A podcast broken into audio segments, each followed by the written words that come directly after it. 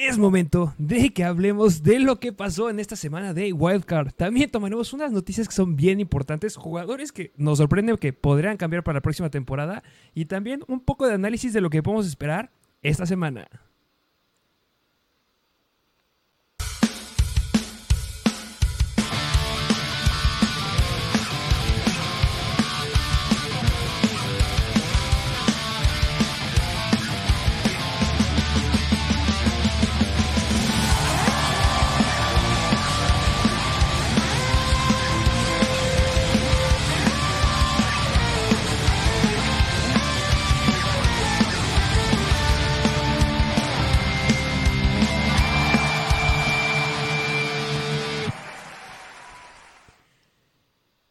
Bienvenidos a un nuevo episodio de Mr. Fantasy Football. Así es, ya un bastante tiempo sin estar por acá, pues estamos de regreso porque hace muchas cosas que no hablamos, o sea, ya pasaron muchas cosas desde la final de college que fue una basura hasta la primera semana de playoffs. ¿Quieres hablar un poquito de esa final de college? Qué mal, ¿eh? Qué mal se vio TCU. Llegó al final que eh, vaya que si ustedes igual vieron los partidos en Año Nuevo, que hay que decirles un año nuevo, entramos a 2023 con una nueva, nuevas, nuevas noticias y nuevas emociones, eh, pero en Año Nuevo fue un partidazo los que vimos ahí entre, bueno, tu Ohio State, ¿qué me puedes decir ahí? Bueno, pues eliminaron a Ohio State y pues TCU y Georgia, pues mira, pues interesante si lo viste porque precisamente los corebacks, ambos corebacks, es decir, Stetson Bennett y Max Dugan, pues van nuevos corebacks a la NFL, aunque hay mejores corebacks para el próximo draft, ¿no? Se me hace que hay corebacks bastante interesantes. Ya hablaremos, yo creo que podríamos dedicarle un episodio bastante específico a esos tipos, a los jugadores que van a estar en el draft, a los lugares que tienen ya los equipos para entrar justamente al draft de este año. Eh, es espectacular lo que vamos a traerles a, eh, contenido esta temporada porque les prometimos que no íbamos a parar. Este es el regreso y bueno, pues explicarles un poquito cómo va a estar. Cambiamos un poquito el formato. Vamos a seguirles trayendo contenido. Recuerden que somos de Fantasy Football, vamos a hablar de Fantasy Football, pero también vamos a hablar de draft, vamos a hablar más de jugadores, análisis de partidos, proyecciones, noticias, muchas cosas. Sí, así es un poquito más didáctico, más interactivo, más soltados. Ahora sí, ya no tan sistemático. Vamos a hablar de muchísimas cosas que hay que tocar. Y en especial, pues, esta semana que acaba de pasar la semana de comodines y se viene la pues, semana divisional. Uh, una locura. Eh, quiero hablar de los partidos, que qué buenos partidos tuvimos. Pero ¿te parece que arranquemos primero con algunas noticias que tenemos por ahí? Va, vámonos con las noticias. Eh, retomando un poquito lo que dijiste de la final de, de, college, que obviamente vimos la santa paliza que le clavaron a TCU. Eh, me gustaría hablar de una noticia que salió justamente esta semana, que esta, mira, voy a dejarte hilo, vamos a poner lo que pasó en Twitter. CJ Stroud. CJ Stroud saca la noticia que se declara oficialmente listo para el NFL Draft y va a ver quién es el que se lo lleva esta temporada. ¿Qué me puedes decir de tu coreback favorito de college eh, por ahora? Pues mira, yo creo que siempre está este debate, bueno, al menos para este año, quién es mejor coreback, o si él o si Bryce Young, pero tú bien lo dijiste, porque próximamente les estaremos hablando de qué coreback es mejor y los mejores prospectos, hablando de fantasy, porque es lo que nos interesa, ya vimos que los novatos tienen un gran impacto, pero pues CJ Stroud tiene, tiene un gran potencial, o sea, yo creo que si me preguntas, el mejor coreback para el próximo draft está entre él, Bryce Young, que es Alabama, Anthony Richardson, que es de Florida, y el buenísimo Will Levis, que es de Kentucky, pero sin duda alguna, pues CJ Stroud dos años, quedado nominado a Heisman, no lo ganó en ninguno, pero pues sin duda un gran jugador. Y pues yo creo que dentro de los, los equipos que necesitan un coreback, pues es Atlanta. Podría ser también Las Vegas, podría ser Carolina, podría ser este Indianapolis, es decir, equipos que necesitan un coreback con urgencia o que me puede decir Carolina también.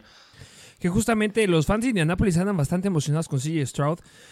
Porque no va a ser el coreback, se va a ir el primer pick de coreback. Yo creo que hay mejores, no sé, bajo tu mejor opinión, pero sí, me late mucho que pueda llegar ahí. Un Carolina me gustaría muchísimo. También este, se llega a hablar de, los Colts, como ya lo dije, y hay otros equipos que también están eh, ahorita, que los vimos que llegaron lejos y que pues, se ven en la necesidad de tener un coreback.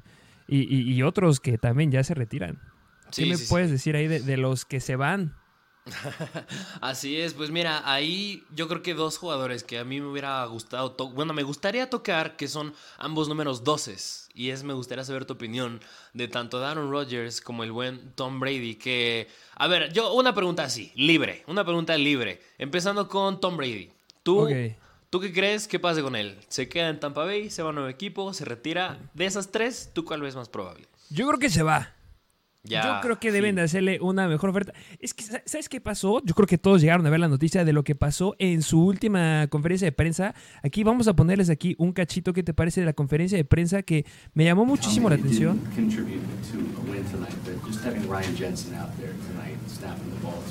O sea, le empiezan a preguntar que no hubo mucha producción, le empiezan a preguntar obviamente acerca de cómo fue el partido, pero lo que a mí me llama la atención es que le al final de la conferencia de prensa Tom Brady hace algo que no había hecho en el pasado. Agarra y se empieza a despedir de todos como gracias por, por el trabajo que han hecho, gracias por seguirnos, gracias, gracias, gracias y mucho gracias. Y la verdad cuando vemos algo así de Tom Brady es porque se viene el bye bye.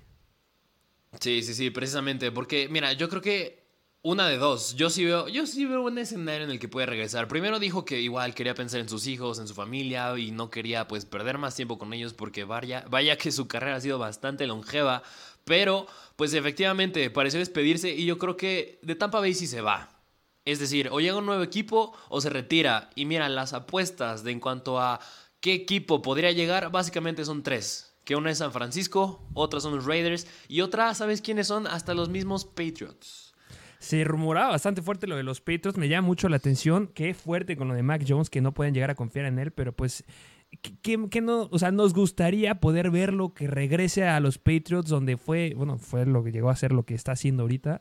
Pero yo sí lo veo un poquito más realista hacia los Raiders.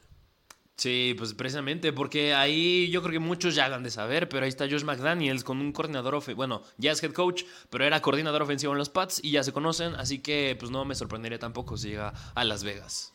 Sí, y ahora justamente yo te voy a regresar a la pregunta. ¿Tú qué puedes decirnos del buen Aaron Rodgers? ¿Crees que se llegue a quedar en los Packers? Que nada un dato curioso aquí de Aaron Rodgers en su último partido que tuvo ahí en los Packers. No recuerdo cuál fue el jugador que le pidió que le cambiara el jersey y las palabras de Aaron Rodgers fueron, ¿sabes qué? Con este sí me lo voy a quedar y salió del campo ah, de, la, de la mano de este Randall Cobb.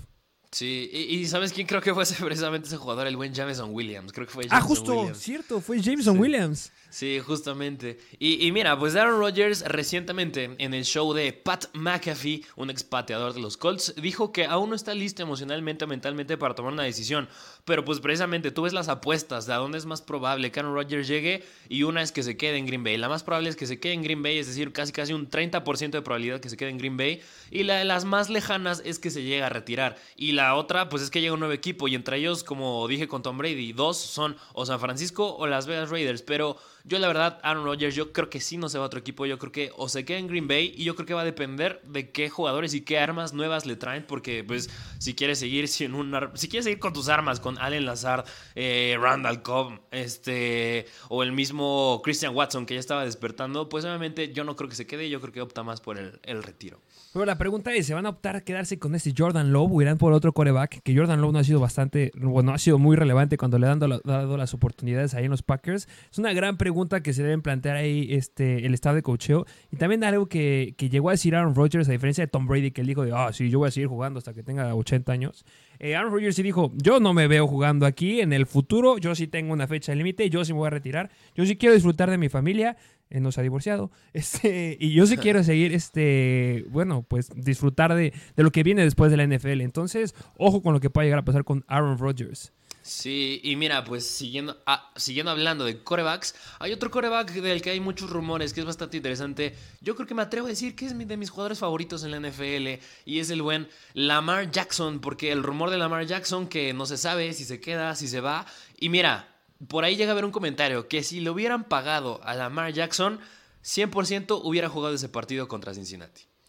Sí, es que, eh, híjole, qué fuerte. Ya, ya hablaremos ahorita un poquito del partido que fue en contra de Cincinnati, que se lo podía haber llevado los Bengals, los Bengals, este, Baltimore sin ningún problema. Pero pues bueno, Lamar Jackson está teniendo muchos problemas ahí para querer regresar. Se habla de dinero, pero yo considero que es más acerca de quién está ahí en, ese, en esas oficinas. De, de los Baltimore Ravens, a menos que veamos un cambio ahí, Lamar Jackson no veo que regrese. Y este de los equipos que se rumora que podría llegar. Los New York Jets. Sí, sí, sí, precisamente, porque de las apuestas el equipo más probable precisamente son los Jets, seguido de los Atlanta Falcons en tercer lugar, hasta los New England Patriots. Esos, esos son los tres principales lugares a los que podrá llegar el buen Lamar Jackson. O si no, ¿sabes qué otra cosa podría pasar? Un equipo necesitado de coreback son los Houston Texans. Y son un equipo que tiene un pick muy alto en el draft. Pues no me sorprendería ver un trade el mismo día del draft o días antes que, que digan no quiero a CJ Stroud, no quiero a Bryce Young y prefiero poner un Lamar Jackson, hago un trade y lo tengo más confiable. Porque digo, a fin de cabo, aunque CJ Stroud o Bryce Young sean buenos corebacks, pues apostarle un coreback novato es un volado. Es un volado, ya vimos que te puede salir muy muy bien como es ahorita el caso de Trevor Lawrence o te puede salir pésimo con el caso de Zach Wilson, que pues nada más para retomar un poquito porque me gusta hablar mucho de los Jets, no sé por qué, de verdad no le voy a los Jets, créanme. Eh, Robert Saleh ya dijo que él confía que Lamar Jackson, que este Zach Wilson le falta un poquito de, pues de, más volumen y que le den más oportunidades. En las oficinas de los Jets están diciendo que, ¿sabes qué? Yo creo que Zach Wilson sí tiene el talento, pero también del otro lado está la gente que dice, ¿sabes qué? Este compadre no tiene talento y se debe de ir. Y ahí está la diferencia, lo que te cambia un primer y un segundo pick, que fue lo que vimos hace, un año, que fue Trevor Lawrence primer, primer, pick y segundo pick fue Zach Wilson. Y ese es el caso que tú acabas de decir, que Houston pueda cambiarse y sabe por un Lamar Jackson que sabemos que no es el mejor coreback, entendemos eso, pero corre, es un gran corredor. Entonces eso le puede venir muy eh, a beneficio a los Houston Texans. Entonces, eso que acabas de plantear se me hace muy interesante.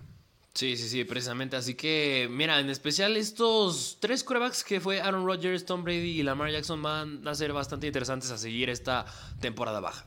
Muy, muy interesante. Y pues bueno, hablando de cosas interesantes, ¿qué te parece que hablemos un poquito? ¿O tienes alguna otra noticia? Creo que nos traes algo de coordinadores ofensivos. Ah, pues mira, es que ese es otro gran tema del cual se puede hablar, porque mira, empezando por las vacantes que hay de coordinadores ofensivos, entre ellos están los Washington Commanders, los Rams, los, incluso los Jets, que es una gran ofensa, los Patriots, que se fueron un asco con Matt Patricia, los Titans, pero hay una vacante que es la más interesante que es la de Los Ángeles Chargers, porque ya corrieron al buen Joe Lombardi. Y pues, a ver, estás hablando de una ofensa donde está Justin Herbert, está Austin Eckler, está Keenan Allen, está Gerald Everett, está Mike Williams y está Joshua Palmer. O sea, es una ofensa con gran potencial. Que eh, lo acaba de decir perfecto. Yo creo, bueno, creo, todos hemos visto que de los quarterbacks que tiene el brazo más fuerte, más potente de toda la NFL, es Justin Herbert, uno de ellos. El problema con Justin Herbert es que en sus en yardas en promedio que tiene por oportunidades es de los peores. Eso no te habla que Herbert sea malo, te habla de lo mal que fue el coordinador ofensivo y también ya analizaremos a profundidad ese partido porque lo perdieron por staff y lo perdieron por estrategia los Chargers, a mi punto de vista, lo iremos viendo poco a poco, pero si le das un buen coordinador ofensivo a Justin Herbert, con las armas que acabas de decir que tiene, puede ser una locura. Me gustaría mucho que llegue alguien importante a respaldar el equipo que son los Chargers, que tiene una espectacular defensiva, que tiene una calidad de talento impresionante, pero les hace falta a alguien que sepa comandar eh, ese equipo. Sí, precisamente es un equipo en el que se abre mucha ventana de oportunidad, así que también estos coordinadores ofensivos, estas vacantes, es un tema interesante a seguir esta temporada. Sí, y también eh, me gustaría hablar ahí de un Sean Payton. Sí, justamente que yo creo que Sean Payton ya entra más en las vacantes que hay de head coach. Que mira, hace ratito hablábamos de los Texans, un equipo interesante porque tiene un pick alto en el draft, necesitan un coreback, pues les hace falta un head coach y pues podría llegar el buen Sean Payton. Pero imagínate que no lo jalan como head coach, le llegan al precio, lo agarran como coordinador ofensivo de los Chargers. No, va a ser una locura. Ese, ese, ese, me encantaría verlo. Sí, mira, si la temporada pasada de las cosas que me hubiera o que quería ver era el movimiento de Allen Robinson, que terminó siendo una porquería el que quiero ver esta temporada es un Sean Payton de coordinador ofensivo de los Chargers. Sí, me llama mucho la atención ahí. Es que mira, estabas hablando de Sean Payton que cuando estaba en los Saints estaba con un Drew Brees y yo creo que Justin Herbert tiene el mismo talento que Drew Brees. Tenía un Michael Thomas que Keenan Allen es muy bueno, muy similar en cuanto a talento y que son grandes jugadores. Y tenía un Alvin Kamara que yo creo que Austin Eckler no se le separa mucho a Alvin Kamara. Puede ser una locura lo que llega a hacer ahí. Y bueno, este, ¿tienes alguna noticia por ahí más? No, ya creo que fueron las más importantes a tocar.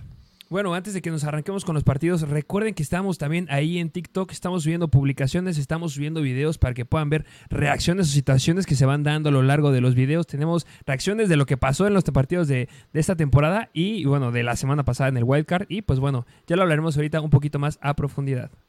Así es, así que váyanos a seguir a TikTok y a Instagram, arroba MrFancyFootball. Y ahora sí, ¿qué te parece si hablamos un poquito de estos partidos de la semana de comodines?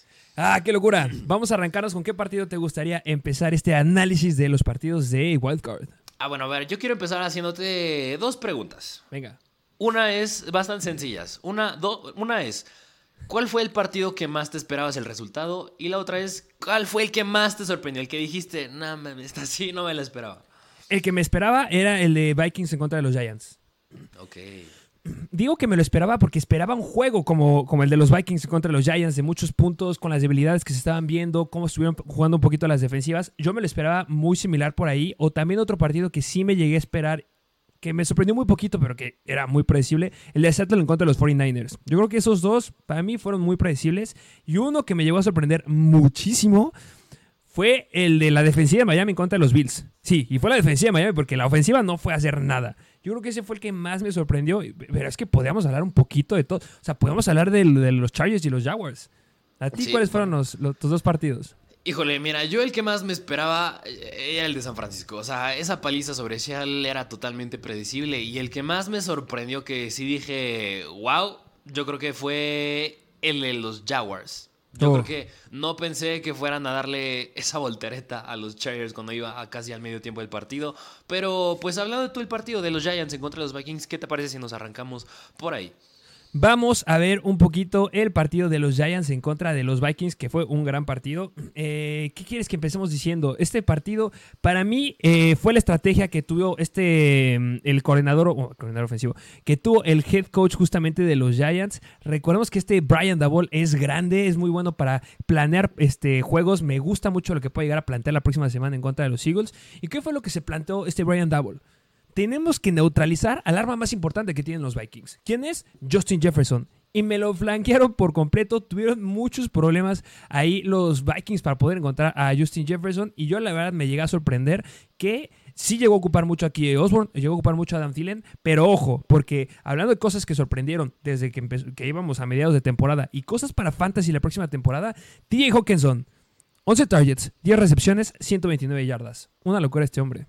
Sí, sí, sí. Y mira, yo creo que este partido a mí me... Bueno, no me sorprendió tanto. Es decir, porque ya se habían enfrentado anteriormente en la temporada. Ya se habían enfrentado una vez en aquel partido. Lo, lo ganaron los Vikings, si no mal recuerdo, por unos tantos puntos. Si no mal recuerdo, fueron tres puntos nada más. Pero tú veías cómo iban las series ofensivas de los Giants y de los Vikings en ese partido. Y los Vikings ganaron por pura suerte. Es decir, les taparon un despeje a los Giants. O sea, estaban ganando por puras jugadas de suerte. Y yo creo que un punto bien importante a mencionar ahora del lado de los Giants es que su ofensiva fue imparable. O sea, yo estaba viendo cómo iban sus drives y creo que nada más los llegaron a parar en unos 3, 2 drives en lo que iba todo el partido, casi casi hasta el cuarto cuarto. Así que una ofensiva muy buena esta de los Giants que pues les hace falta un buen receptor. Malo que no tenían a Wandale Robinson, pero por otro lado, tú bien lo dijiste, neutralizaron por completo a... Bueno, no por completo, pero lo limitaron mucho a Justin Jefferson.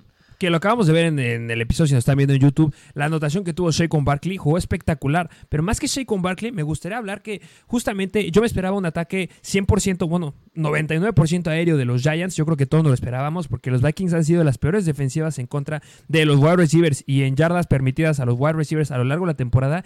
Yo, claro que me esperaba grandes acarreos o grandes jugadas como las que estamos viendo de Isaiah Hodgins, la que estamos viendo igual las de Richie James, de este Darius Slayton. Me esperaba esas grandes jugadas, pero lo que sí me sorprendió de este partido fue Daniel Jones. Daniel Jones fue al principio del partido, en la primera mitad, el mejor corredor que tenían los Giants. Y ese nuevo planteamiento que le pudieron dar al partido sorprendió por completo a los Vikings. Y por eso es que Daniel Jones sorprendió mucho con las yardas que generó por tierra. con Barkley se abrió mucho espacio para también generar por aire y también por tierra. Y bueno, lo que estamos viendo que hizo Isaiah Hodgins, que está haciendo espectacular. Gran nombre para seguir para la próxima temporada. Es espectacular.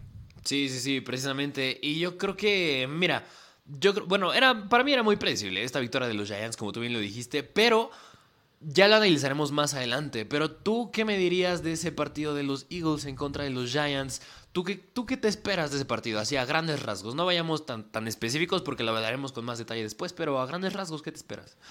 Es que muy difícil de predecir. Brian Dabol puede sacar el partido. Yo creo que Brian Dabol con el análisis es un gran coach. Yo creo que se debe llevar eh, el premio de mejor coach de la temporada sin ningún, sin ningún problema. Cómo está llevando la ofensiva de los, de los Giants. La verdad, eh, creo que, bueno, mi equipo favorito para ganar esta temporada son los Philadelphia Eagles. Traen un equipazo, pero le pueden competir muy, muy bien este equipo de, de los Giants. Si hay equipos que le pueden llegar a competir a estos Eagles, uno de ellos es lo que puede llegar a ser en, en estrategia este Brian Dabol los San Francisco 49ers.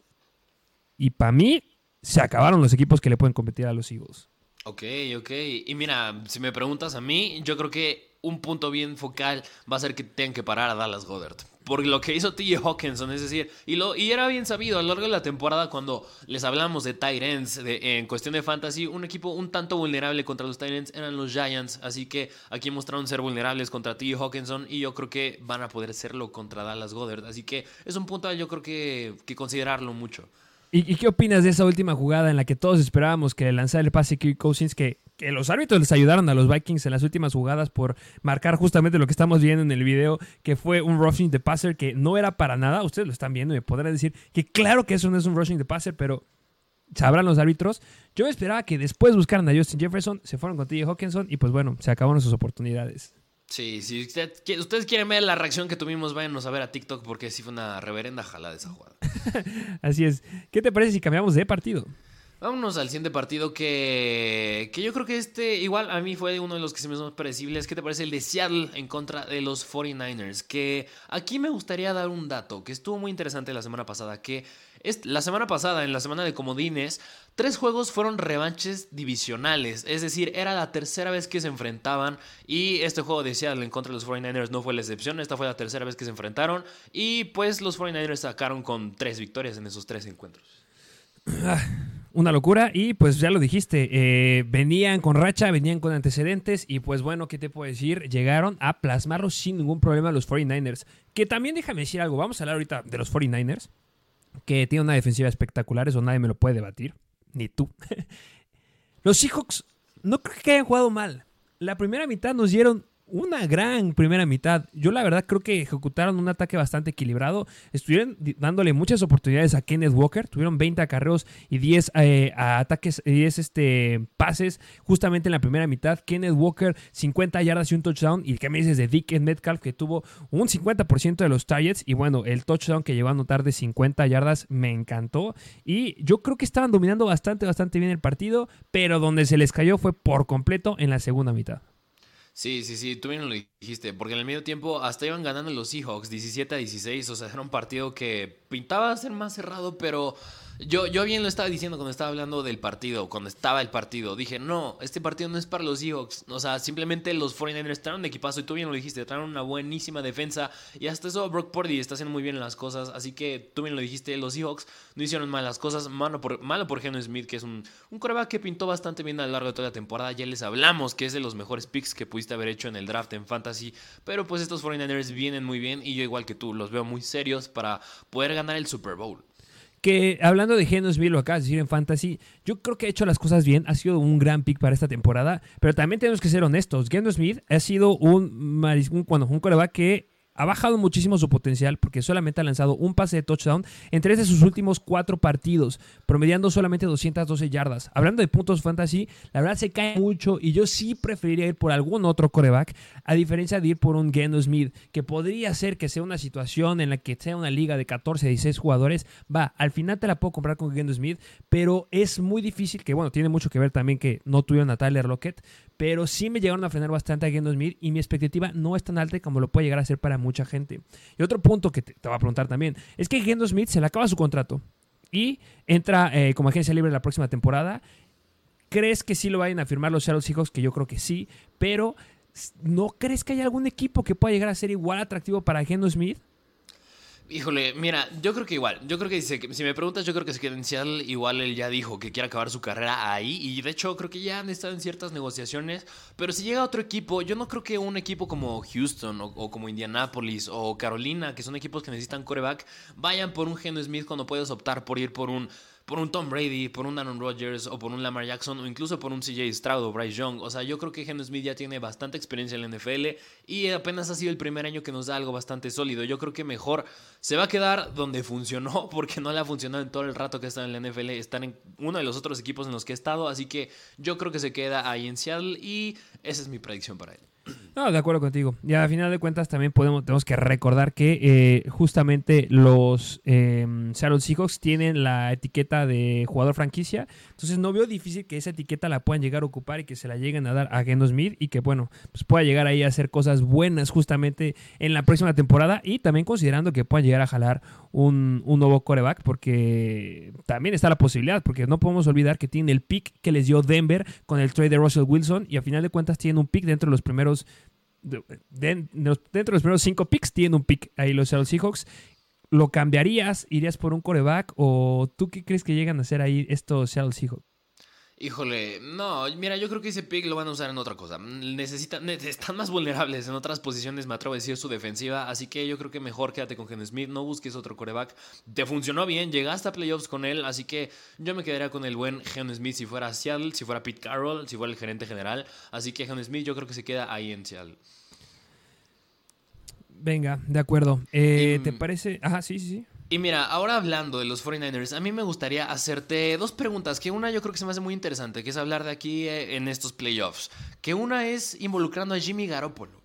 Que Jimmy Garoppolo se decía que podría regresar para playoffs, háblese en la final de la conferencia nacional en caso de que lleguen, o el Super Bowl en caso de que lleguen. Tú, si dependiera de... Tú, son dos preguntas. Tú, si dependiera de ti, ¿tú qué harías y qué crees que pase? ¿Te quedarías con Brock Purdy o le das la vuelta a Jimmy Garoppolo? Mr. Relevant. Te quedas con Me él. quedo con Brock Purdy, trae una buena racha, hay que dejarle eh, que siga jugando, viene jugando bastante bien, no ha perdido ningún partido. El siguiente partido va a estar bastante interesante, pero yo creo que lo pueden llegar a sacar los 49ers sin ningún problema, pueden llegar a la final de la conferencia y si viene jugando bien Brock Purdy, que está teniendo buena química con Divo Samuel, que no podemos dejar pasar el gran partido que tuvo, está viendo química con Elijah Mitchell, la gran escapada que tuvo Elijah Mitchell en una situación en la que tuvo que salir este Brock Purdy de la bolsa de protección, me encantó. Y también yo creo que Brock Purdy es, está mostrando algo que no muchos esperaban. Y también tomar en cuenta la última jugada que llegó a tener Brock Purdy para llegar a anotar y llegar a firmar a, este equipo de los Seattle Seahawks. El pase que le lanzó a Brandon Ayuk se me hizo espectacular. A ver si ahorita lo podemos encontrar. Se me hace una gran, gran jugada que hubiera sido de lo mejor que vimos esta, esta semana. Si es que, pues bueno, lo hubiera atrapado mi buen Brandon Ayuk.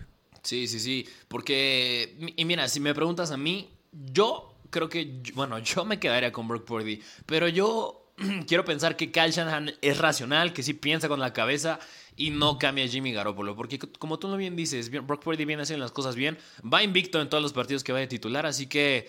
Yo creo que se tienen que quedar con él, pero es una pregunta bastante interesante y a observar en las siguientes semanas en caso de que los 49ers pues avancen hasta la ronda final. Justamente. Y mira, Pues ya otra- veremos qué pasa. Y, y otra pregunta que me gustaría hacerte, que es más adelante, que ya es más para la próxima temporada, porque Jimmy G ya es agente libre. ¿Tú qué harías con Trey Lance y Brock Purdy? Es que tienes que dejar a los dos. ¿A quién le das tienes la que dejar a los dos. Yo se lo doy. Ah, Es que va a pasar lo mismo que con este Zach Wilson. Esa temporada. Fueron eh, a jalar a este Joe Flaco. Tenían a un Mike White que venía jugando muy bien de la, de la temporada pasada. Y al final de cuentas no puedes dejar pasar que es un coreba que jalaste en primera ronda, que fue dentro de los primeros cinco picks del draft. Entonces, estabas esperando, estabas proyectando un futuro sobre ese coreback. Yo creo que le van a dar mucha bola a Trey Lance, pero en el momento en que llegue a hacer algo malo Trey Lance, van a regresar a Brock Purdy. Por mucho que me duela, pero yo creo que eso es lo que van a hacer los 49ers. Sí. No creo sí. que hagan un trade con Trey Lance. Bueno, no sé si alguien se los acepte. Sí, no, no, igual, yo no creo. Pero, pues bueno, será una decisión bastante difícil para Kyle Shanahan la próxima temporada. Justamente.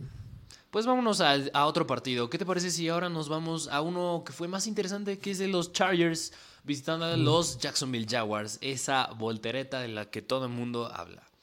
Hablando del partido y partidos importantes esta semana, aquí tenemos el partido de los Jaguars en contra de los Chargers que mm, esto se debe dividir en dos cosas. Debemos empezar con lo mal que empezó a jugar el buen Trevor, Lawrence. Empezó jugando muy, muy mal.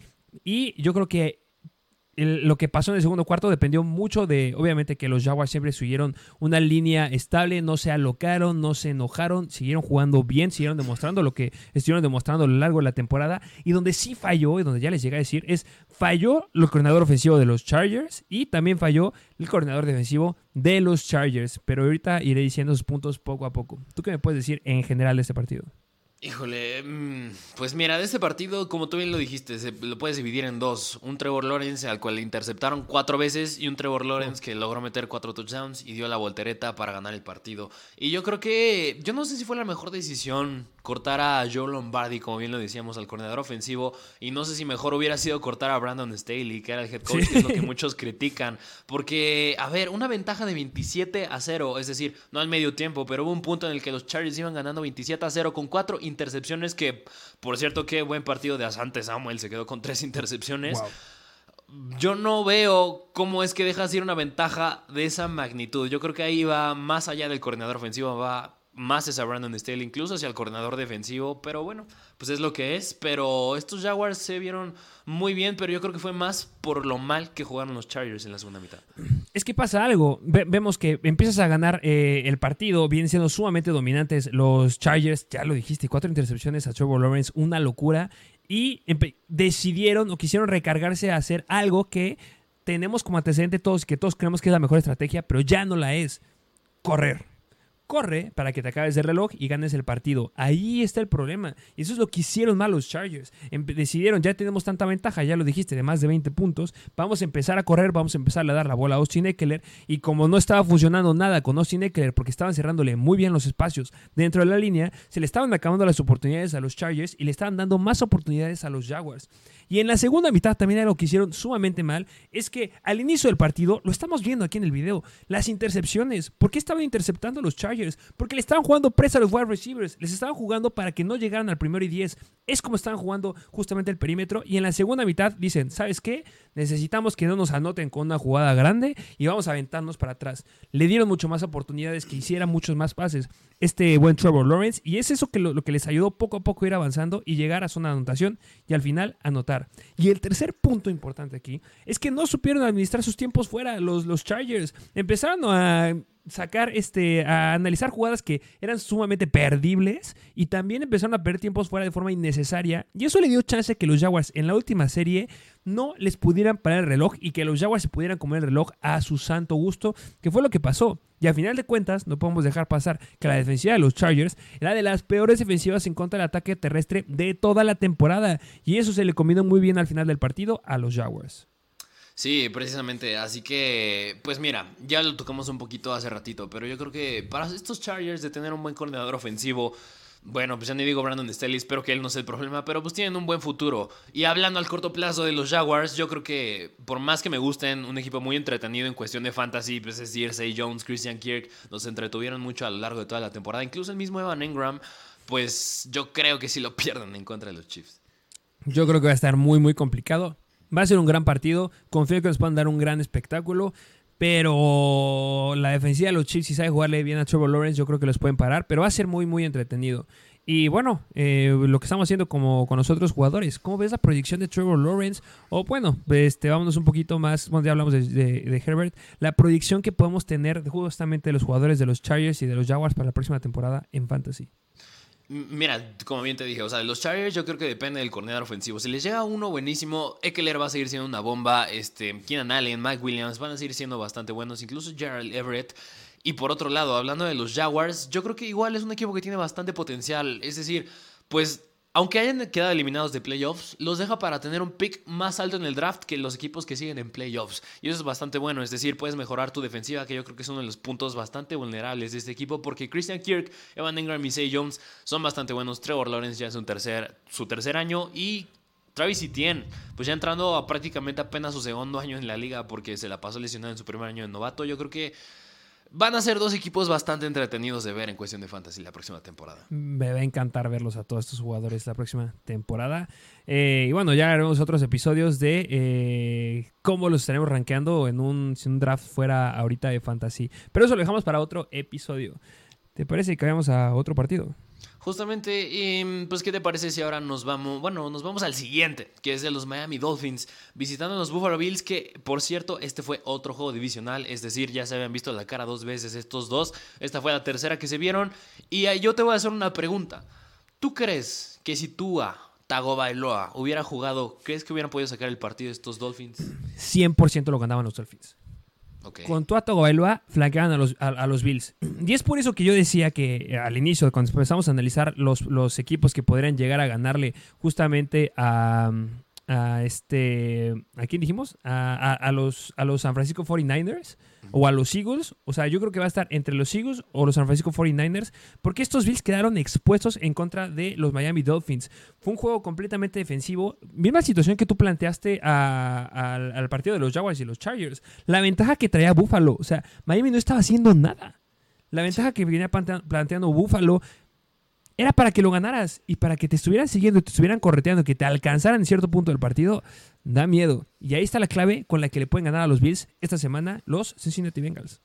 Sí, mira, yo creo que si me preguntas a cosas más a destacar de este equipo, bueno, no hablo ni de los Dolphins, porque pues no tenía a Tagovailoa y como tú bien lo dijiste, si hubiera jugado, yo concuerdo, se hubieran llevado el partido. Pero yo creo que lo más a destacar de este partido es tú bien lo dijiste, Buffalo quedó expuesto, es decir, es bastante preocupante cómo le jugaron a Miami, que yo creo que aquí le podrías poner un asterisco, que es que ya se conocían dos veces, son dos rivales divisionales y cuando son juegos divisionales pues son más complicados los juegos porque ya se conocen bastante bien estos equipos. Pero es bastante preocupante para Buffalo porque pues Josh Allen a lo largo, no mal, si no, no recuerdo bien a lo largo de toda su carrera cuántas intercepciones llevaba, pero creo que en playoffs apenas llevaba dos intercepciones y tan solo en este partido se quedó creo que con dos intercepciones, nada más en contra de los Dolphins. Yo por eso Buffalo era un equipo al inicio de la temporada que me gustaba mucho para, para ganar el Super Bowl, pero yo, co- como bien tú lo dijiste, creo que tanto Filadelfia como San Francisco, o me atrevo a decir incluso Dallas, pues son un equipo mucho mejor que estos Bills. Y bueno, pues un punto bueno para estos, do- para estos Buffalo Bills es que Tredavious White, pues ya está de regreso, un corner que suele pagar muy bien a los receptores. Mm, un punto a favor que va a ser en contra de los Cincinnati Bengals. Que lo acabas de decir perfectamente. Yo creo que ahí está la clave. Que supieron cómo meterle presión justamente a este Josh Allen. Supieron cómo jugarle. Y yo creo que ahí está la situación. Que justamente la defensiva de los Dolphins tiene unos muy buenos cazacabezas de corebacks. Y eso fue lo que les ayudó a poder generar las intercepciones que le dieron a Josh Allen. Presión. Ahí está la debilidad justamente de Josh Allen. Si llegas a presionarlo y no le alcanzas a dar tiempo o no le das mucho tiempo para que pueda pensar la jugada, se aloga y, bueno, no es que veamos algo frecuente, pero es alguna estrategia que han usado los equipos a lo largo de la temporada y que yo creo que pueden llegar a ser también muy bien los Cincinnati Bengals. Pónganle presión a Josh Allen, que no le dé tiempo de lanzar y se va a alocar y va a venir muchos problemas. Un dato impresionante que pasó este partido es que Stephon Dix en el primer cuarto, 100 yardas. ¿Sabes cuánto generó a lo largo de todo el partido? 114 yardas. Solamente le permitieron 14 yardas más a Stephon Dix a lo largo del partido. Mucho tiene que ver con la presión que le estuvieron poniendo a este Josh Allen. Mucho tuvo que ver que obviamente tuvo que vol- que volcarse a lanzarle a Gabriel Davis, a Dawson Knox. Gran touchdown de Dawson Knox. Pero justamente eso es lo que ya les dije que puede llegar a ser los Bengals y sí puede llegar a darle muy buena presión en este partido. Y de la mano de lo que tú estabas comentando, de la pregunta acerca si, si hubiera jugado Tua Tagovailoa, ¿podrían haber ganado a los Bills? Yo creo que sí. Porque justamente algo que se tenían que haber planteado los Miami Dolphins al inicio del partido, y no en el cuarto cuarto, pases cortos. Haz pantallas, haz jugadas en donde puedas explotar justamente a los velocistas que tienes. Tienes a Tyreek Hill y tienes a Jalen Waddle. No eres Tua Tagovailoa. Es obvio, McDaniel, que no va a atinar y que no va a tener la precisión que tienen pases largos. Y ese fue el problema que tuvieron, que le dieron oportunidades y que dijeron que vamos a empezar a lanzar largo, vamos a buscar la jugada grande en contra de los Bills, porque es la única forma de ganarle y no les funcionó. Cuarto cuarto, después de que la defensiva del Miami hiciera toda la chama, como estamos viendo en el, en el, en el video de, del partido, fue lo que les ayudó. Cuarto cuarto ya deciden buscar a Waddle elegir en jugadas cortas y fue que empe- empezaron a avanzar. Entonces, si hubieran planteado desde el principio del partido lo que plantearon en el cuarto cuarto, sin ningún lugar, sin ningún problema, se lo llevaban y si jugaba toda Tagovailoa, también se lo llevaban. Sí, justamente que, mira, voy a spoilear un poquito porque un punto clave que tú mencionaste es la presión que le metieron a Josh Allen. Y es decir, tuvo 25 apresuramientos, 4 sacks, nada bueno para un jugador como Josh Allen.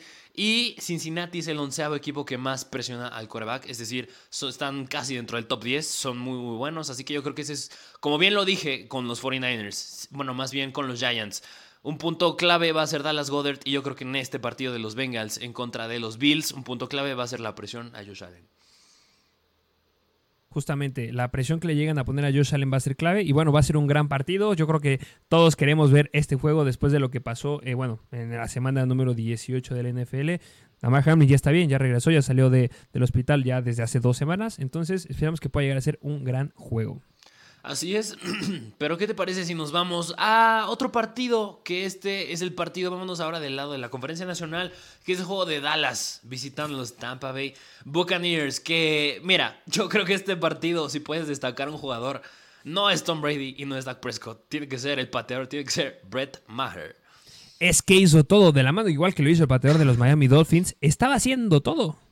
Bueno, pues es que mira, Brett Maher a lo largo de toda la temporada metió 50 de 53 intentos de gol de campo. Y en ese partido falló cuatro goles de campo seguidos. Acabó con uno, le dieron un chance de uno más, pero acabó con cuatro malos seguidos. Yo creo que si no hubiera metido ese último, sería bastante preocupante para esta semana que juegan en contra de los San Francisco 49ers. No sé qué hubiera hecho yo si hubiera tenido a Brett Maher como pateador. No sé si lo corto y firmo uno nuevo, si sigo confiando en él. Pero sin duda alguna les afectó muchísimo, pero fue aún mejor que Dak Prescott diera ese juegazo porque les dio una gran ventaja y pues apalearon a los Buccaneers. Los apalearon por completo y bueno, no hubo respuesta nunca. Y lo dijiste, tuvo mucho que ver lo que estuvo pasando ahí. Si no hubiéramos visto muchísimos más puntos en este partido. Y pues bueno, ¿qué te puedo decir?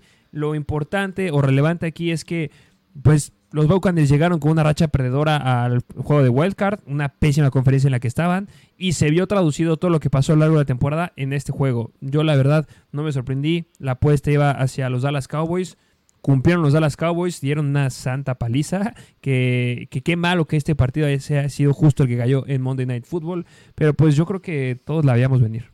Sí, que eh, mira, dos cosas a destacar, yo creo que también es que, mira, Tom Brady no jugó mal. Tom Brady dio un juegazo, tuve sus números. Es que nunca juega mal. nunca jugaba. Yo lo tuve en fantasy, nunca jugaba mal, pero no hacían nada. Sí, yo creo que el problema radicó en que estos Buccaneers se definían con puros pases cortos. Y también otra, es que Tampa Bay ni siquiera tuvo que haber estado en playoffs. Era un equipo que no tenía que haber estado en playoffs. Y si estuvieron en playoffs, no es por lo bien que jugaron, sino fue por lo mal que jugaron Carolina, Nueva Orleans y Atlanta, porque le dieron el pase libre a Tampa Bay para estar en playoffs. Justamente ahí estuvo clave los otros equipos que están en la conferencia, pero bueno, ya se elimina el equipo que sabíamos que no podía cumplir mucho en playoffs. Qué malo, porque nos hubiera gustado ver otra vez a Tom Brady levantar el trofeo del Super Bowl. Lo siento, te tenías que haber retirado cuando ganaste el séptimo. La regaste. Entonces, eh, qué malo. Veremos qué pasa justamente con este equipo porque va a ser muy, muy interesante. Y mira, yo sé que así no funcionan los playoffs, pero sin duda alguna hubiera sido más entretenido ver a Detroit que a Tampa Bay. Ah, me hubiera encantado ver a Detroit. O los Jets. Sí, sí, sí, justamente. Pero bueno, pues ¿qué te parece si ahora nos vamos al último juego, que fue el de los Baltimore Ravens visitando a los Cincinnati Bengals? Venga, vamos a analizar este último, último juego que tuvimos aquí. No fue el último partido de la semana, fue, eh, lo vimos este, del conjunto de los otros. Hay mucho que rescatar, de, que rescatar en ese partido. Punto número uno, lo que pasó antes del partido de Lamar Jackson. Lamar Jackson no se presentó al partido, no viajó hacia el estadio de los Cincinnati Bengals. Ya lo dije, mucho tiene que ver por la gente que está justamente ahí en las oficinas y en el staff de los Baltimore Ravens. Pero un dato curioso, J.K. Dobbins al final del partido dijo, si Lamar Jackson hubiera estado aquí, hubiéramos ganado. Y no, no jugando, simplemente apoyando. Sí, Ok, mira, eh, yo, yo me había quedado hasta que dijo hubiéramos ganado, ya no escuché lo de si hubiera estado tan siquiera su forma humana ahí, pero mira, sin duda alguna yo creo que ese último fumble de touchdown que tuvo Tyler Huntley y lo regresó Sam Hubbard, sin duda alguna no hubiera pasado si hubiera estado Lamar Jackson, porque es un jugador más experimentado, sabe más las mañas de correr, así que yo creo que mínimo, yo creo que concuerdo con J.K. Dobbins, yo creo que sí lo hubieran ganado este partido y me gustaría regresártela con una pregunta que hicimos igual con Buffalo. Yo creo que de cierta forma estos Bengals quedaron expuestos también en este juego en contra de los Ravens, así como quedó expuesto Buffalo en contra de los Dolphins. ¿Tú crees que es preocupante para Cincinnati o no tanto considerando que son rivales divisionales y ya se habían enfrentado dos veces en la temporada? Yo creo que no. Al final de cuentas, algo que sí vimos es que, a diferencia de lo que ya estuvimos comentando con Buffalo y con Miami, es que los, los Bengals jugaron mal o sea, hablando del ataque ofensivo que tuvieron, no fue muy, muy bueno. Y sí tuvieron, se vieron, yo creo que se confiaron. Vieron que algo que estamos viendo muchos por fuera, que no iba a estar Lamar Jackson. Y con eso, sin lugar a dudas, iban a flanquear, iban a darle con toda Tyler Huntley. Ya lo dijiste, o sea, mejor defensiva que le pone presión al coreback. Y eso podía jugarle muy en contra a la defensiva de Baltimore. Pero se les fueron dando las oportunidades, se les fueron dando las situaciones para que pudieran levantar el partido. Yo no me preocupa mucho porque ya lo dije, yo creo que vinieron muy confiados. Unos Cincinnati Bengals, ¿de veras? Le pueden haber dado una paliza a este equipo de Baltimore. Qué bueno que no fue así, porque fue un partido de playoffs y nos encanta ver este tipo de situaciones. Fue un partido completamente físico. Yo creo que van a cambiar muchas cosas y se van a replantear muchas situaciones. Y espero que la línea ofensiva de los Bengals, como ha sido siempre, ya se ponga las pilas y pues que hagamos un gran partido la próxima semana. Bueno, esta semana. Sí, sí, sí, justamente. Pues yo igual concuerdo contigo. Yo creo que no quedaron expuestos porque ya se habían enfrentado dos veces en la temporada, ya se conocían un poquito, así que estos Bengals de verdad yo creo que sí le pueden ganar a Buffalo o mínimo sí pueden dar una buena batalla. Pero otro punto importante a considerar en los Bengals son las bajas en su línea ofensiva, que ya lo tocaremos cuando analicemos ese partido de los Bills en contra de los Bengals. Pero pues un punto importante para los Bengals son las bajas en su línea ofensiva. Que, que bueno, ya lo acaba de decir bastante bien. Este, algo que sí me gustaría remarcar ahorita que lo estoy viendo aquí en, el video, J.K. Dobbins. J.K. Dobbins fue un gran jugador, fue una locura, me atrevería a decir y usar las palabras brillante, porque tuvo 18 toques a balón, registró más de 100 yardas y vio la zona de anotación, como vimos en esta jugada ahorita en el video. Muy bien, muy, muy bien. J.K. Dobbins cierra muy bien la temporada. Recordemos que inició esta temporada estando lastimado con una lesión que tuvo ahí en la rodilla. Le empezaron a dar juego y pues no estuvo completo, a diferencia de Gus Edwards. Pero Aquí me da mucho miedo. ¿O tú cómo ves a J.K. Dobbins de cara a la próxima temporada en Fantasy?